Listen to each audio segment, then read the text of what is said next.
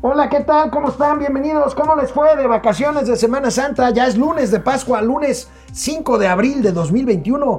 Vaya forma de irse el año rápido, amigo. Ay, Qué amigo, bárbaro. yo estoy, yo estoy bastante golpeado. Este, ¿Por qué? No, pues imagínate, este, tomar el sol en la azotea, Pues lavar días- los trastes, ver este el mártir del Gólgota cinco veces. ¿No viste esas películas que son bien bonitas de Sí, época? claro, claro, Sí, claro, este, los diez mandamientos, me lo eché en cine permanece lo que aguantes. Pues está cansado, además, subir y bajar por las chelas cuesta. Tú fuiste por los chescos, ¿no? Si bajaste por los chescos. Digo, sí. Digo, eso es bonito en estos días de recogimiento. Está bien, está bien, amigo. Bueno, hoy empezamos semana otra vez, Ávila, aunque para muchos seguirá siendo de vacaciones. Sí, ¿eh? Cuídense mucho, por favor. Esto de veras no ha acabado, no ha acabado lo de la Aguas, COVID. ¿eh? Aguas, aguas. Precisamente América Latina es la región más golpeada por COVID. Vamos a tener interesantes comentarios de expertos, de gente de primer nivel como Julio Frank y como Alejandro Werner hablando de los efectos tanto sanitarios, Julio Frank, como económicos, el señor Werner, en América Latina. En América Latina, una auténtica carnicería dejó el COVID, donde había ya sistemas de salud frágiles, otros simple y sencillamente inexistentes, se convirtió en una fatalidad para sociedades enteras, no solamente por la muerte, sino por la parálisis de actividades económicas que ya no iban bien, ¿eh? que No, traían muchos problemas. Bueno, esto y otros temas hoy, hoy en lunes de Pascua. Regresamos aquí a Momento Financiero. Vamos por un pozole, ¿no? Una pancita.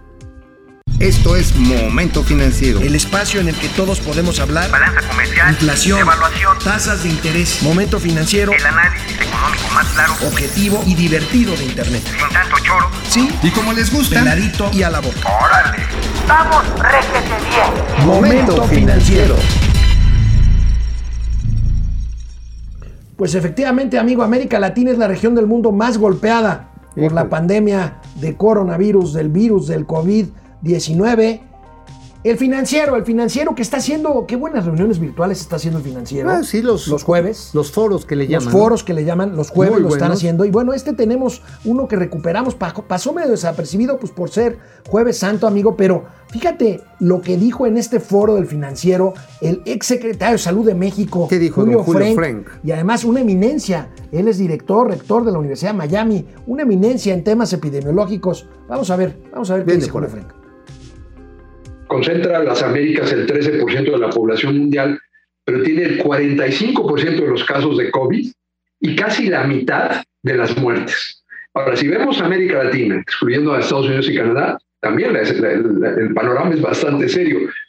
Representamos el 8% de la población mundial, pero tenemos el 19% de los casos, casi la quinta parte, y el 27% de las muertes, o sea, casi un tercio. Entonces, no hay duda, América Latina es la región más afectada del mundo, pero no era así. Antes de la pandemia, si vemos las regiones en vías de desarrollo, América Latina era de hecho la que tenía los mejores indicadores, los sistemas de salud relativamente más fuertes comparados con otras regiones en desarrollo. Pero la pandemia ha venido a afectarnos de manera muy especial y espero que podamos conversar sobre las causas de fondo. Fíjate, amigo, precisamente para enriquecer esto, eh, nos estuvieron haciendo llegar un análisis de BTG Pactual eh, acerca de esta circunstancia. Lo vamos a compartir en las redes con los amigos. Es un estudio muy interesante, algunas de sus gráficas. Y hablan que precisamente esto que señala don Julio Frank, que la única solución que hoy tiene la región son las vacunas. Desafortunadamente, la región de América Latina es la que tiene la menor tasa de vacunación ahorita vamos a ver un gráfico de 5.4%, mientras hay otros países, bueno, hasta Irak, hasta Irak nos gana. Oye, amigo, dramática la proporción entre la población y el tamaño de los países de América Latina con el número de muertos. ¿eh? Eso también, estamos hablando de tasas de letalidad de 8% para arriba. Sí, sí, sí. Y bueno, en México ya ni hablamos. ¿eh? Bueno, y en cuanto al impacto económico, este es el impacto sanitario. En cuanto al impacto económico, lo trata muy claramente Alejandro Werner. ¿Se acuerdan? Él fue subsecretario de Hacienda hace tiempo, hace años, y actualmente es director del Fondo Monetario Internacional para esta región de América Latina. Veamos qué dice el tocayo Werner. claramente América Latina es la región que, por ejemplo, en 2020 eh, se ha contraído en mayor medida en términos económicos. Nosotros estimamos que la economía de América Latina se haya contraído alrededor de 7% en 2020, con varios países contrayéndose en los dos dígitos, cuando la economía mundial se contrajo 3.5%. Entonces, eh, eh, claramente América Latina es la región más afectada. Eh, muy rápido, además de obviamente ser la región más afectada por, por, la situación de salud pública, que obviamente esto tuvo un impacto muy importante en términos económicos, también América Latina es, digamos, la región que tiene la mayor proporción del empleo en, en actividades contacto intensivas, tiene un nivel de informalidad muy alto, lo cual obviamente afectó la propagación de la pandemia. En lo económico, la respuesta de política económica no fue eh, menor que otros mercados eh, emergentes, pero obviamente la, región ya estaba afectada por temas de incertidumbre, digamos, fiscal en Brasil, eh, en México por temas institucionales y de reformas microeconómicas que han generado mucha incertidumbre que ya habían llevado a la economía a, a, una recesión en 2019 y problemas de balanza de pagos y financieros, por ejemplo, en Argentina y en Ecuador. Y ni se mencione Venezuela, que es el desastre económico más grande de la historia, sin tomar en cuenta aquellas regiones eh, que han entrado en conflictos, ¿no? Entonces, América Latina en ese sentido eh, es, una, era una, es una región que sufrió más y obviamente si miramos al Caribe, que es altamente intensiva en turismo, también es la subregión de América Latina que, afectado, que se ha afectado más, contrayéndose más de 10% en 2020. Oye, amigo, pues esto es más o menos como el resultado de una guerra, ¿eh? Más o menos. Ya lo vemos así. Es como si fuera una guerra la cantidad de muertos y la devastación económica. Ahora, ¿cuál es la debilidad? Y me pareció muy importante que menciona Alejandro Werner, la debilidad estructural de, la de las economías en América Latina. El común denominador es la informalidad. Una gran cantidad de personas que trabajan fuera de los servicios y cobertura de salud, fuera de los servicios de ahorro de largo plazo para el retiro, que no están obviamente aportando al fisco, pero por otro lado, en condiciones de incertidumbre laboral y baja productividad, comercio al menudeo. Oye, amigo, y la única esperanza, y no es una solución mágica, ya lo hemos dicho aquí en Momento Financiero, pero es el primer paso para volver a la normalidad, si es que se puede, es la vacunación. Y veamos estas cifras terribles de cómo está América Latina en materia de eh, vacunación, del ritmo pues todavía muy, muy, muy poco. Muy por debajo, de hecho estamos hablando que en promedio de América Latina es del 5.4%, 5.4% de la población total que lleva la primera o segunda dosis. Ah, no, por ejemplo en México, eh, ¿sabes cuál es el porcentaje de quienes ya tienen las dos dosis? ¿Cuál? Medio por ciento. Medio por ciento, imagínate. Y el total en el mundo, tampoco es para que nos pongamos muy contentos, es de 1.4%. 18%. Y esto obviamente también hace ver que pues estamos en franca desventaja con países que se están recuperando rápido. Por ejemplo, eh, Chile, me agarras descuidado un ratito, lleva el 16, 24.24%. Y aún así les vino un brote nuevo, ¿eh? Claro, o sea, esto todavía sigue siendo un problema de salud y económico que se Cuídense, por favor. Regresamos a Momento Financiero después de una pausa. Amigo, no lo puedo evitar porque mientras Alejandro Werner plantea el resultado como de una economía de guerra después de una guerra, sin exagerar, insisto, como dices tú, por el número de muertos y por las eh, consecuencias, la devastación económica, ahí están las cifras, pero recordemos que en México, que en México no hay purrum. En México vamos bien. A un año de distancia, recordemos lo que dijo López Obrador y lo que dice ahora. A ver, viene. Yo tengo tranquila mi conciencia y sé que vamos bien y eso es lo que quiero transmitirle al pueblo y le estoy transmitiendo al pueblo. Vamos a salir adelante. Ayer usé por primera vez el término crisis transitoria. Eso no va a tardar y vamos a salir fortalecidos. O sea que nos vino esto como anillo al dedo, pero no confiarnos, porque no por situaciones nuestras, ¿eh? Eso sí lo puedo garantizar. Pero por cuestiones externas, no estamos exentos de que se pueda presentar una eh, nueva crisis económica. Oye, eso del como el dedo al anillo estuvo bien No, recio, amigo, ¿eh? en abril del año pasado decía esto es transitorio. Ha pasado un año A ver, amigo. y ahí están las cifras de Amigo, Werner. La vida es transitoria. No, o sea, neta, Oye, neta. ¿por qué no te vas de vocero de la 4T? Pues por eso, estoy haciendo mis pininos a ver si agarro una chamba ahí con el Chuy.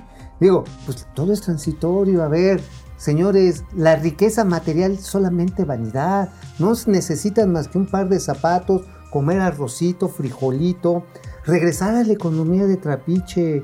eh, acumular bienes es propio del demonio, es propio del neoliberalismo, el egoísmo que tanto daño le hay. Esas son las palabras presidenciales a lo largo de la pandemia, ¿eh? Pues sí, así como también habló durante toda la pandemia, habló también de no involucrarse en el Poder Judicial, ¿te acuerdas? Ah, sí, y también de no involucrarse en los temas de campañas políticas. A ver.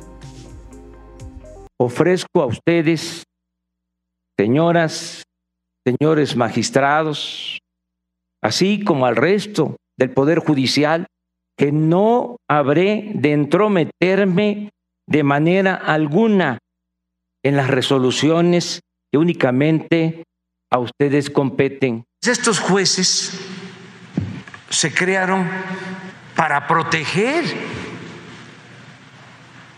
a las empresas particulares extranjeras. Apenas se está publicando la reforma, ya ahí va el amparo. Y queremos que la judicatura del Poder Judicial haga una revisión del proceder de estos jueces. Se refiere, por supuesto, a la reforma eléctrica. Eléctrica, y seguramente va a ser igual con la, Con la reforma de los hidrocarburos. Igualito. Oye, pero qué chistoso, ¿no? Ahora sí, como diría el clásico, prometer, prometer hasta haber metido. Y una vez logrado lo cometido, olvidar lo prometido. Ay, güey, sí, pues a ver. Oye, sí descansaste, ¿eh? Pues ¿No? más o menos, eso de, de agarrar y ponle Copperton a Doña Austeridad y este, va- vete por las chelas, mi amor. y- Copperton por algo más finito, hombre. No, se pues va, es- se es- va a quemar. Pues es que ya está tatemada, digo, salir conmigo pues es un riesgo. Entonces imagínate, oye, una carnita asada, pues sí estoy cansadito. Oye, pero, a ver, le está diciendo a los magistrados que no va a interferir en sus decisiones. Esa imagen fue cuando le dieron la constancia en mayoría a los magistrados del Tribunal Electoral ¿Que fue en del Poder 2018? Judicial de la Federación en 2018, poco Ah. después de la elección. Y después cuando los jueces que no salieron a defender a las empresas, salieron a defender la letra de la ley de la Constitución. Así punto, ¿eh? Y por eso lo hicieron extensivo en materia de la reforma eléctrica. Dijeron, a ver, no podemos nada más cubrir a las empresas que se están amparando, porque si no vamos a generar una inequidad contra las que todavía están en proceso de su amparo. Así que va para todos, ¿eh? Va a pasar igualito con lo de hidrocarburos. Ah, es que estos fueron jueces. Ah, y también dijo, ¿sabes qué? La semana antepasada, que va a publicar una página diaria con los salarios que obtienen los malditos jueces neoliberales. Oye, eso... Dijo que no se iba a meter. No, pues no se está metiendo, se los está madreando. Bueno, y las promesas no paran. también. Por vacaciones pasó desapercibida A ver. esta declaración del presidente López Obrador Bien. también. Ok, no, no, es una declaración en donde dijo en su última gira, porque el presidente ya suspendió sus giras proselitistas por el tema de la veda electoral. Y recuerdas, allá en el sureste, dijo, ya, ah, no, no fue en el sureste, fue en Coahuila. Ah, es cierto, Y le dijo al ¿eh? gobernador Riquelme, le dijo, ya saldremos de la crisis. Ahora sí que, no para abril o para mayo, porque esta ya nos alcanzó, pero dice que para el primer semestre del año saldremos de la crisis. ¿Al primer ¿Tú semestre crees que sí? año? Sí. Órale. ¿Ya faltan qué? ¿Qué? ¿Estamos en abril, mayo, junio, o sea, en dos meses? No, no hay manera, ¿verdad? Órale, no, sí, cómo no, mira, rifas el avión presidencial, otra vez. Metes esa lana a jóvenes construyendo el futuro. Luego, parte de esa lana, la que no se hayan carranceado, la metes a sembrando vida. ¿Para qué? Para que empiecen a talar los montes donde hay incendios y no haya incendios, ya te acabaste con los Ok, incendios. síguete con la cadena productiva. Y entonces la cadena productiva de carbón lo vendes para hacer carnitas asadas cerca de donde están las plantas de combustible de la CFE. Entonces, por lo tanto, tienes toda una cadena de producción de carbón con carbones que te permite reactivar el comercio lo- local con comida tradicional mexicana. Ok. Entonces ya tienes una Y cerraste ya el círculo. Por supuesto. Digo, que es como anillo al dedo, dedo al anillo. Mau Noble. ¿Y ¿Te acuerdas de Javi Noble? Ajá, sí. Y ¡pum, papá! Y ¡Pum, papá! ¡Pum, papá! Ajá. Ya Qué está. businessote, ¿no? Híjole, amigo, demasiado. No, yo creo que sí. ¿Sí? Es más, mira, otra cosa que estaría bien, puedes hacer un fideicomiso de, de, estos eh, generadores eólicos de tierra, en tierra. O sea, ya no necesitas poner el postezote, güey. O sea, ya, o sea, también, ya vamos a ponernos en la mente de Javi Noble. Los pones en Santa Lucía al ras del suelo, te sale más barato, güey. Llegan las tolvaneras en la tarde en Santa Fantasía, ¡ju! y generas, mira, así, papá, un montón de energía eléctrica. Y con esa misma alumbras para que los aviones puedan salir sin que los estorbe el cerro de Paula. Iluminas el Museo de los Mamuts. Ah, pues puedes iluminar el Museo de Paula y el Museo de los Mamuts. Ajá. Y además. El Museo del Cerro de Paula. Ah, y además el excedente eléctrico se lo pones al tren ultra rapidísimo que va a ir de Buenavista hasta Chinconcuá. Y además, con ese tren ultra rapidísimo a Chinconcuá, Eh, ¿Qué, vendes qué pasa por lechería? me sacas de apuro, sí. Y imagínate, ahí en Chinconcuá, agarras y vendes los, este, los, las cotorinas y haces una cadena de producción de zarapes, este, de saltillo y cobijas y las exportamos a Alemania. Y pum, papá.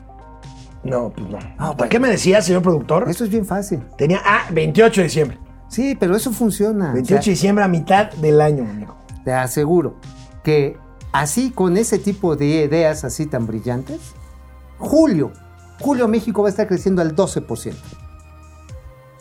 Es más, 20%. Así ya, de una vez. Eh, Sí, no, a ver, Amigo, pon- ponle, ponle una amigo, lana. ¿qué te pasa? Pues es que descansé. Vas a venir mañana a hacer Es que yo creo que me tomé el Copperton en lugar de. Te lo tomaste, compañero. Porque sí me estoy Te lo poniendo- tomaste, compañero, qué Sí, bárbaro. Pero bueno, eres. este tipo de ideas. A ver, yo invito a los amigos de Momento Financiero que nos den estas ideas para el álbum de Javi Noble en la 4T. El álbum de Javi no en la 4 En la 4T. O sea, estas ideas geniales pueden ayudarnos realmente a remontar la crisis y permitir la transformación generosa, prometedora y sobre todo encantadora, dora, dora, dora de la cuarta transformación. Canal 76 de Easy, canal 168 de Total Play. Volvemos después de una pausa.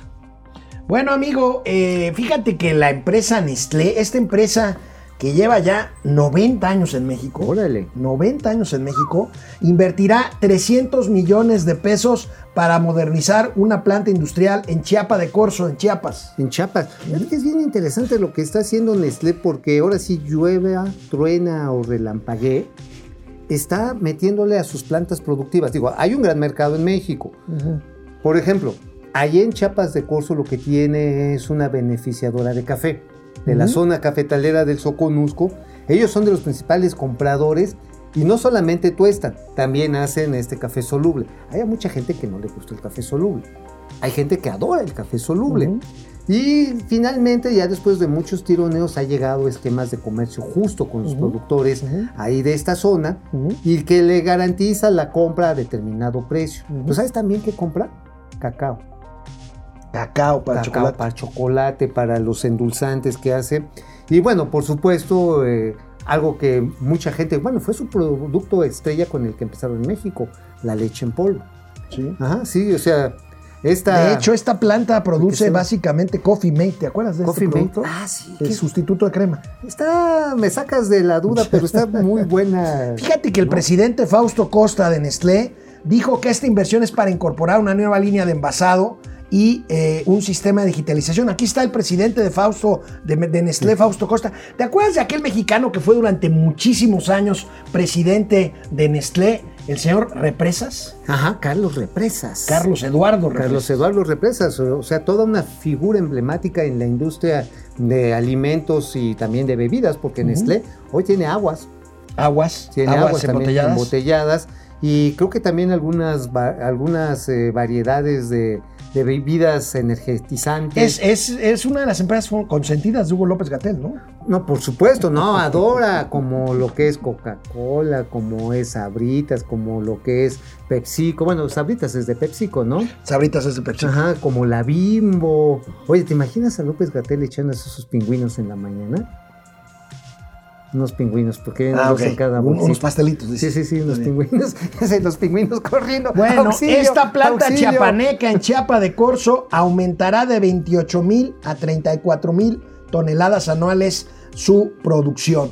Yo creo que es una buena noticia para Chiapas y para Nestlé, ¿no? No, yo Y creo para que México. para México, ah, repito, tienen prácticas sustentables de compra de insumos, repito, café, cacao, la leche también, en lecherías también son bastante activos. Entonces, esto le permite a Nestlé atender el mercado doméstico. Básicamente, los productos que tiene, como el Coffee Mate. Ajá, se venden en México, ¿eh? O sea, hay un gran mercado. ¿Tú pasas, has parado en las, caset- en las casetas estas de cobro de Capufe? Sí, claro, O muchas sea, veces. te venden un café así aguado, espantoso, o te venden tu agua caliente y tu Nescafé. Y es preferible echarte tu Nescafecito. Que un café de olla ahí. todo Ay, eso. sino que luego, le dulzan con piloncillo y parece que te estás echando ahí uno de estos algodones Una de loción de caladril. Sí, sí, espantoso. Y la verdad está en que sí tiene mucha aceptación en este tipo de comercio menudo, el café en este... en- Bueno, amigo, aeropuertos. A pesar de que este año se prevé una recuperación paulatina de la conectividad aérea, la pandemia seguirá, sigue afectando a la industria aeronáutica. Los aeropuertos, amigo, tendrán pérdidas de ingresos por 94 mil. millones de dólares en el mundo. Lo declara Luis Felipe de Oliveira, presidente del Consejo Internacional de Aeropuertos. Esto es a nivel mundial. Híjole, o sea, es una pérdida espantosa debido a que pues, los aviones no están llegando, a que las aerolíneas quedaron muy dañadas después de la pandemia. Bueno, la aerolínea insignia de México, Aeroméxico, se tuvo que hacer de una tercera parte de su tamaño, ¿eh? Y este Interjet, pues ya chupó faros. Viva Aerobús, ahí la lleva, pero con pérdidas. Volaris ahí se va agarrando como puede. Y la verdad está en que tú volteas a ver- ¿cómo va, eh? TAR, pues son vuelos regionales, pero son cuatro aviones. Oye, ¿y Aeromar?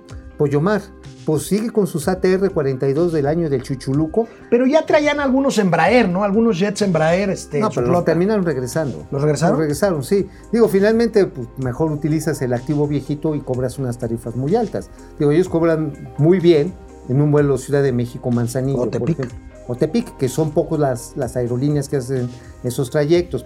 Pero aerolíneas gigantes, como por ejemplo United, como KLM, como Lufthansa, han perdido hasta la chaveta. ¿eh? No, bueno, dice, dice Luis Felipe de Olivera, aquí tengo los datos.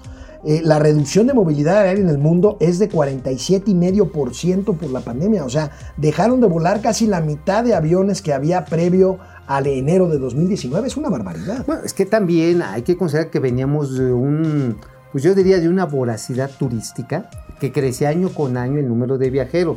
Y también, pues tarde o temprano, si llevas tus pulgas de un país a otro, pues vas a empulgar al otro país. Fíjate, la mitad de movilidad aérea, eso significa, ¿sabes cuántos pasajeros menos? ¿Cuántos? En la pandemia. Casi 5 mil millones, Millones de pasajeros menos. Ahora, hay cosas que ya no van a regresar. Acuérdate de las convenciones de negocio, de trabajo que también eran de ¿Qué va a pasar con esa industria? eh? Pues yo creo que se la va a cagar el PIFAS, porque hoy los webinar y todo, ya muchas empresas se dieron cuenta que pueden resolver temas estratégicos con sus aplicaciones en computadora y la verdad que está de hueva. Vamos a una convención a dónde, a la sala de tu casa, no man. Pero evidentemente si tienen juntas de trabajo o tienen que presentar ciertos productos y no es necesario estar en ese lugar, ¿sabes que yo me he echado comidas de trabajo a través de webinars?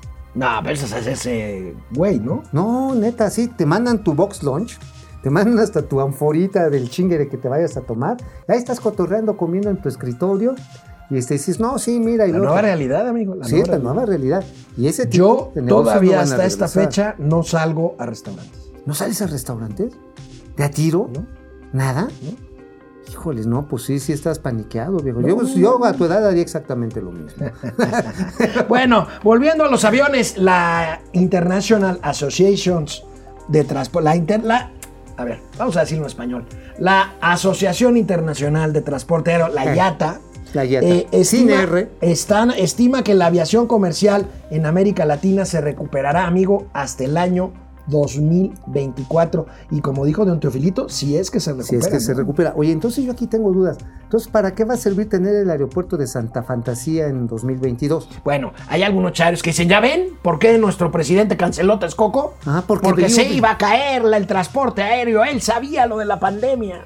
Órale, o sea, él sabía quién se iba a chingar el caldito de murciélago. ¿Sí? Güey, ese sí está de descubrimiento de Semana de Pascuas. Este, oye, pero entonces también sabía que venía la derrota de Donald Trump. Y entonces por eso lo estuvo cobijando, decir, tú tranquilo, tú tranquilo, porque cuando llegue Biden, yo me voy a llevar bien con Biden.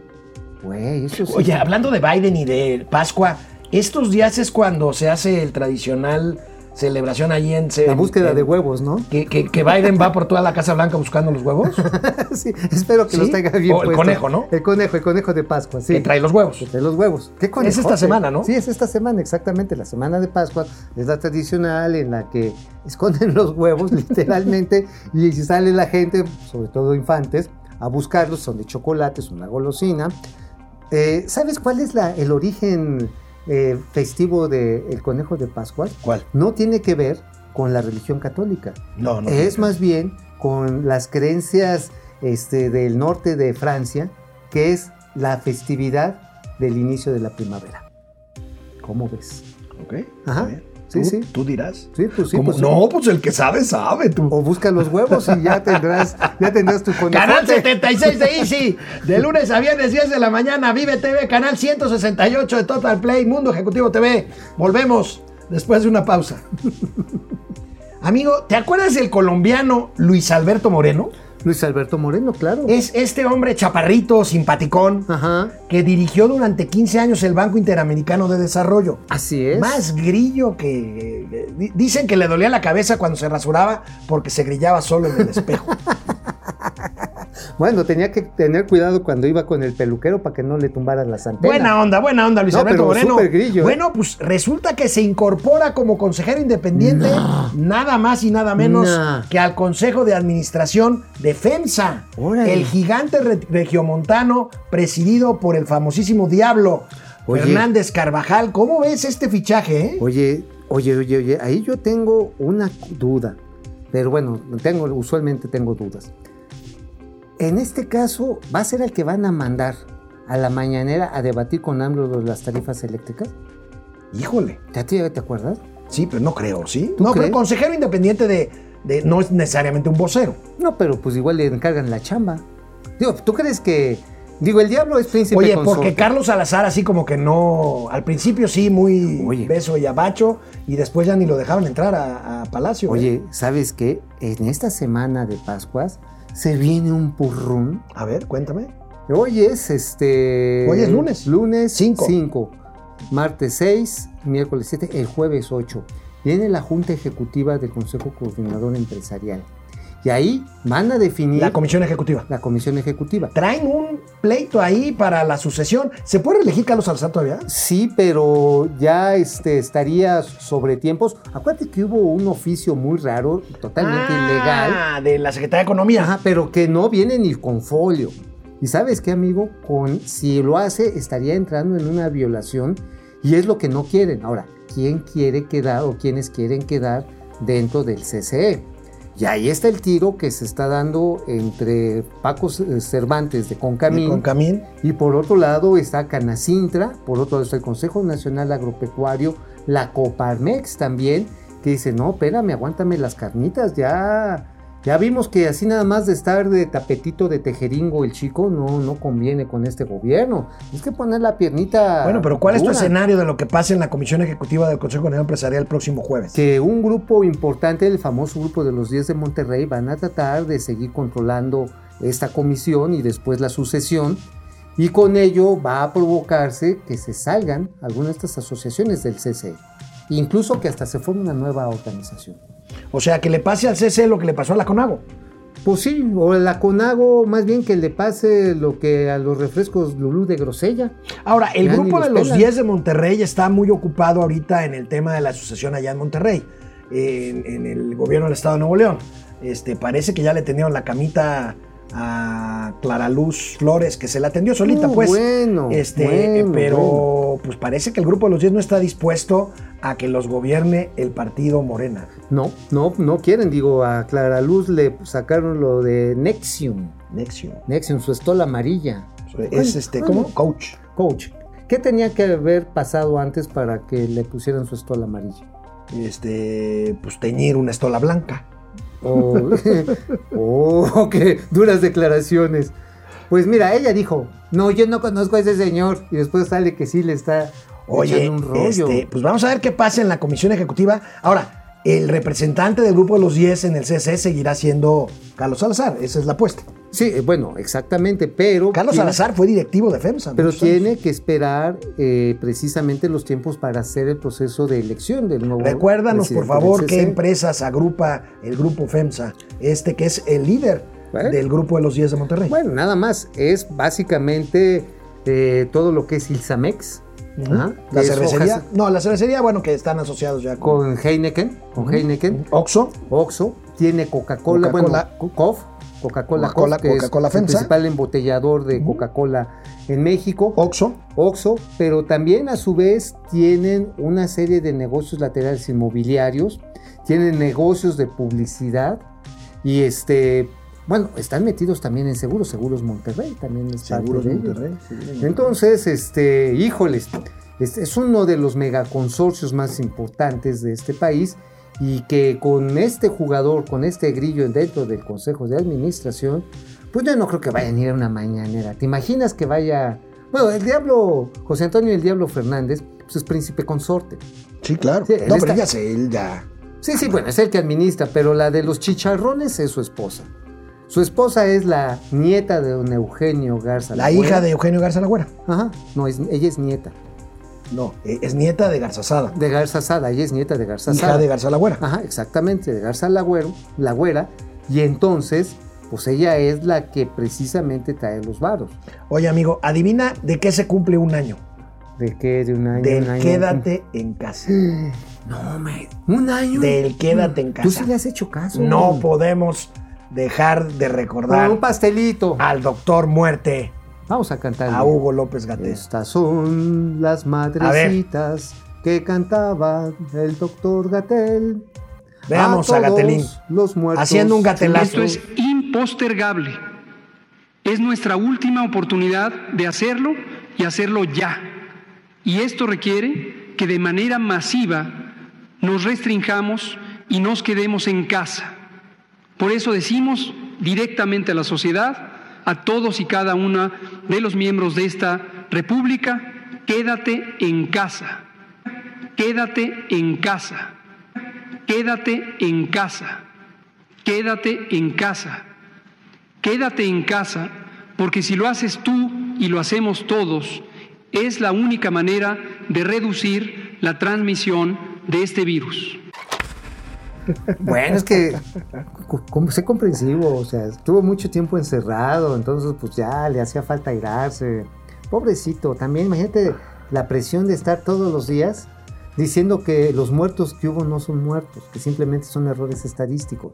Dejaron de vivir Dejaron de vivir. Entonces, si no han dejado de vivir es que siguen vivos. Y si están muertos, pues ya están muertos, por lo tanto, pues no cuentan. Ujú. O sea, hacer ese tipo de maromas mentales cansa. Entonces, dale chance. Entonces, pasear. Faltó la fotografía de Argentina cuando estaba viendo la calidad de la vacuna allá también. Pero bueno, ahí sí se puso cubrebocas. sí, bueno, allá. Una de las fotos que vimos fue cuando todavía con COVID se paseó sin cubrebocas por uno de los parques de la colonia Condesa. Pues sí, pues entonces, pues ¿cuál es el problema? ¿Cuál es el problema? Que no traiga cubrebocas. De todas maneras, hay medio millón de muertos. ¿Cuál será el mejor gatelazo de este año? Ay, ay, me la pones difícil, amigo. Ahora sí me la pones dura. ¿Cuál será? Pues, ¿cuál será? Híjoles. Yo creo que tiene que ver cuando llegamos a los 200 mil muertos y dijo: todo es culpa de la prensa, Que le gusta redondear. que le gusta redondear. Porque están haciendo esto para vender más periódicos, más publicidad y beneficiar a sus accionistas a costa del dolor que le generan a la cuarta transformación. Yo creo que ese es el de oro, ¿eh? ¿Tú crees? Sí, por supuesto. ¿O tú cuál es para ti? Pues el de que los muertos muertos están. También, también, pero sí me la pones dura porque sí está, está difícil. Está, está, está difícil. Se compite Este hombre- él mismo, se compite Este a sí hombre ha mismo. dicho cada barbaridad. Bueno, es que hay que reconocerlo, la capacidad de innovación, de superarse a sí mismo, es digno de todo un manual Sí. de autosuperación. Me cae que Niok Mandino, o sea, el vendedor más grande del mundo se ve frente a estas genialidades. Bueno, Canal 76 de Easy, de lunes a viernes Paulo a las 10 de la mañana. es Paulo un Coelho. es- Paulo Coelho es un escritor costumbrista. Canal frontera. 168 de Total Play, Momento Financiero, Economía, Negocios y Finanzas, para que todo el mundo, Hasta Paulo. no creo que Gatel, ¿verdad? No, pero Paulo Coelho. Lo entienda. Amigo, ¿qué declaración la de Joe Biden hace algunos días de que a él lo contrataron para resolver problemas y no para provocar insidias? ¿Llevaría dedicatoria? No. No. ¿O sí? No sé. Ah, ya sé. A Donald Trump. A Donald Trump. A Donald Trump. Ah. Sí, porque, a ver, en vez de agarrar y decir, sí, este es un desmadre de lo de las vacunas porque Donald Trump no quiso hacer pruebas. Oye, esto es un desmadre porque Donald Trump se negó a usar tapabocas durante toda la pandemia. Bueno, Donald Trump echó a pelear a, a blancos, negros y latinos este, previo a la elección. No, él dijo, a ver, a ver, vamos a vacunar y vamos a generar incentivos para el crecimiento y recuperación económica. Creo que fue dedicatoria, dedicatoria a Donald Trump. ¿Está bien? Está bien. No, yo no. nada más decía. Digo- no creas que yo pensé en otra No, persona. no, no, ¿eh? es que acuérdate que la soberanía nacional es un... No creas que yo pensé en otra No, no, no. ¿eh? no, porque si no, estarías peor que Miramón y Mejía, estos, Los grandes traidores. patria. grandes traidores que murieron en el Cerro de las Campanas. Miguel Miramón. Ajá, ahí a donde el ínclito héroe de la palabra, el señor Paco Ignacio Taibo II, les quiere aplicar la doblada a los nuevos conservadores. Bueno, pues en plena Semana Santa, Joe Biden, fíjate que dividió su paquete de apoyo, este paquete billonario a, las, a la economía norteamericana, en dos partes.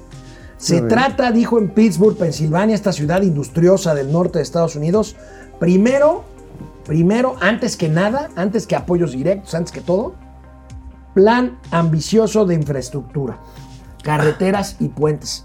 By the book, amigo, por el librito, infraestructura. Oye, Y si hay que arreglarla, nomás está- la arreglamos. Oye, pero eso está bien. Está Seguramente van a hacer el nuevo aeropuerto de Santa Lucía en Michigan, en el lago de Michigan, ¿no? Y seguramente van a hacer una refinería nueva allá por Oklahoma. Y después van a hacer un corredor ferroviario que vaya desde ahí de Alabama y que llegue hasta Nueva York. El tren Apache. El tren en Apache, este- ah, por las rocallosas. allí por las rocallosas. El tren, ma- el tren Apache. El tren Apache. Ajá, sí, imagínate. Entonces tú subes y te recibe el jefe de toro sentado. Jao, pagar mucha lana por subir a nuestro tren. Jao. Oye, y este, pues seguramente también, este, ¿qué más? ¿Qué más harán? Un, este, un corredor este, transpeninsular. No, lo, guay, eh, acuérdate que Estados Así, Unidos. Ándale. Oye, un Nueva York, Los Ángeles. No, Tómala, no, barbón. no, no, Así, no. Un corredor transísmico Nueva York, Los Ángeles, ¿te imaginas? No, hombre, y hasta lo pueden hacer naval, güey. Imagínate todos los empleos que. Y vas a- ¿Naval? naval, sí. Para que entren de Long Beach hasta el puerto de New York Y de doble piso. y de doble piso para que los aviones que tengan que ¿Por qué te burlas, amigo? No, seas porque sí funciona. No es que sí funciona. No a ver, aquí está funcionando. amigo. Aquí está funcionando. A ver, ¿no crees que eso funciona? No, pues seguramente también estará pensando en el instituto para devolverle al pueblo lo stolen. Oye, ya próximamente vamos a regresar aquí con el Instituto Nacional de Otros Datos, renovado, su imagen chuleada. A ver, pero ya fuera de relajo. A ver. Fuera de relajo. Parte 1 del programa que anunció en Pittsburgh, plan de Infraestructura. Parte 2 que lo anunciará en los próximos días, atención infantil y servicio médico. ¿Te acuerdas del Obamacare? Claro, ¿Lo, reno- lo retomará? Es muy probable. Acuérdate que Él fue vicepresidente con Obama, entonces. Donald este, Trump hizo todo lo posible para desarmarlo. No lo pudo desarmar, desarmar en su totalidad, pero sí quitó muchos de los beneficios que tenía, sobre todo eh, las personas, los migrantes, que tenían acceso a estos beneficios, argumentando, decía Donald Trump, a que eran personas que no estaban generando riqueza para los Estados Unidos y que por lo tanto el Estado norteamericano no debería darles atención médica. Y empezó a retirar una serie, la, la tarjeta era una tarjeta azul, creo recuerdo, y se las empezó a retirar. Pues, es- era la versión de la tarjeta del bienestar. este, Exactamente, la de el Obamacare, ahí les ponían su apoyito social, Sí, sí, le ponían sus jóvenes, este, writing the future, le ponían, este, eh, Seeds of Seeds of Love, este, y por supuesto todos esos apoyos sociales se las quitó, pero ahora viene de regreso, ahora viene de regreso. Lo interesante es cómo lo van a fondear los gringos. Porque no es nada más agarrar y regalar la No, lana. no, no, no, no. Los, los gringos que ya están endeudados se van a endeudar más. Acuérdate que tienen margen para hacerlo porque tienen la moneda de reserva del mundo. No, además tienen un sistema fiscal muy, muy perro, ¿eh? Además muy bien distribuido. O sea, los No, bueno, estados cobran A- una además, parte y otra parte. O- Obama va a quitarle muchos beneficios que eh, Trump le dio a los grandes capitales de Estados Unidos. Que no estuvo mal en un principio, pero que generó un boquete fiscal a lo largo del tiempo muy importante. Estamos hablando de que cuando bajan de 33 a 20%, pues esto les deja muy, muy patitas tambaleantes a las finanzas públicas, aunque sí logra generar un largo respiro en el gobierno de Donald Trump. ¿Cuánto más van a hacer que suba la tasa corporativa, que es el equivalente al ISR mexicano? Esa va a ser una de las discusiones fuertes que se va a tener que echar el señor Joe Biden. ¿eh? Oye, amigo, volviendo al tema de la ley de hidrocarburos, esta iniciativa que está pues ya corriendo, la iniciativa para reformar la ley de hidrocarburos, ¿es en serio? O sea, realmente, ahorita lo comentábamos hace rato fuera del aire, ¿el presidente quiere de veras cambiar el paradigma para poder disponer de una red de gasolinerías Pemex que no haya otras marcas? ¿O estamos ante un discurso nacionalista solo por la época electoral? Ya sabes, soberanía energética, Pemex, el petróleo es de los mexicanos, la gasolina es de los mexicanos, malditos asquerosos extranjeros. ¿A qué, qué nos estamos enfrentando? Pues yo creo que a las dos, ¿eh? Si por un lado hay un discurso, un discurso nacionalista, tú ca- recordarás y recordarán todos los amigos que nos están viendo, que fue precisamente hace un año cuando Pemex empezó una campaña de publicidad y dice, consume lo mexicano, consume Pemex. Nada más que el 75% de las gasolinas que vende Pemex están hechas en Estados Unidos, ¿no? Que las refinerías mexicanas pues están hechas unas viles cazuelas que están trabajando muy por debajo de su capacidad. Pero ese es el discurso para las huestes, ese es el discurso político para la votación. Encontrarnos otra vez con el maldito enemigo histórico que nos ha arrebatado la riqueza, la fortuna, nuestras posibilidades del primer mundo por aquel maldito López de Santana. Oye, amigo, me puse a hacer la tarea después de lo que comentaste de todo lo que implica esta ley de hidrocarburos o esta iniciativa. Sí. Son tres componentes fundamentales. Dos pudieran considerarse positivos. Los, los primeros dos son positivos. Armoniza la política mínima de almacenamiento. Ok. De 15 a 5 días para que todos los permisionarios puedan dar cumplimiento y emparejar las condiciones. Ok, 5 días, no 15. Porque Sí. quien tiene 15 es que tiene más varo Sí. y puede hacer depósitos más grandes. Sí. Ok. Dos, Guachicol, tú lo decías la otra vez. Nadie en su sano juicio puede declararse a favor de, Nadie de- decente podría estar a favor del huachicol. El problema es el 3. Suspensión de los permisos por seguridad nacional. Ajá. Lo que eso signifique. Uy, Emergencia nacional. Uy. Lo que eso signifique. O seguridad energética. Lo que eso signifique. Eso abre la discrecionalidad de una expropiación. No, pues sí, a ver, seguridad nacional. eh, la otra, ¿cuál es? Este. Emergencia nacional. Emergencia, una emergencia nacional, ¿cuál se te ocurre? Que se quede encallado un barco otra vez en el canal de Suez. Este, dice, no, pues ya nos pegó, tómala. Eh, la otra era, además, ¿cuál era la tercera? La tercera, seguridad energética. Seguridad energética, chin.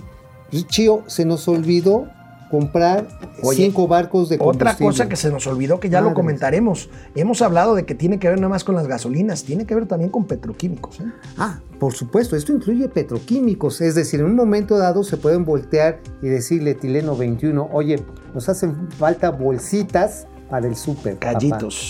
Y véngase para acá. Bueno, nos vemos mañana ya martes de esta semana de Pascua aquí en Uf. Momento Financiero. Cuídense, si salgan, usen cubrebocas, por favor. Y si no, pues no salgan, como lo dijo Gatel.